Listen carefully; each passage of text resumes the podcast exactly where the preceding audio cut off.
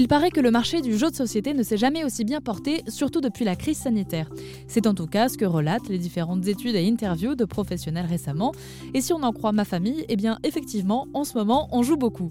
Voilà pourquoi j'ai eu envie de vous faire découvrir les nouveaux jeux faits en France, éco-conçus, et je suis tombée sur le travail d'Émilie Mathieu, 28 ans, qui cherche via ces jeux à sensibiliser enfants et adultes à la protection de la faune et de la flore qui nous entourent, le tout de façon ludique.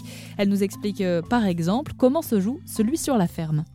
Alors ce jeu, c'est un jeu où le but est de s'occuper d'une exploitation agricole.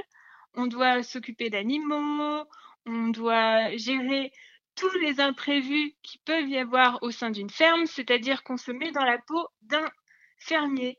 On doit donc, euh, si jamais euh, nos animaux sont malades, on doit faire venir un vétérinaire, mais dans ce cas-là, il faut payer le vétérinaire. Enfin, en fait, on se met dans la peau d'un fermier pour pouvoir découvrir le métier.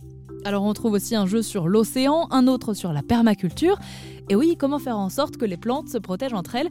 Enfin bref, la jeune auto-entrepreneuse a l'impression de divertir tout en étant utile. Bah, j'ai toujours été éco-responsable, mais disons que ça fait un an que je suis dans la création des jeux et euh, des affiches autour de la nature. Là, maintenant, je suis en phase avec mes valeurs, avec ce que j'ai envie de, de faire. Faire appel aux jeux de société pour en savoir plus sur le monde qui nous entoure et notamment sur la nature. Voilà donc la ligne éditoriale qu'a décidé de prendre la société d'Émilie Mathieu. Reste à savoir si le public sera réceptif. Une cagnotte participative a été lancée sur la plateforme Ulule pour son dernier jeu sur la permaculture. En tout cas, la fin d'année est un moment crucial pour la vente des jeux de société.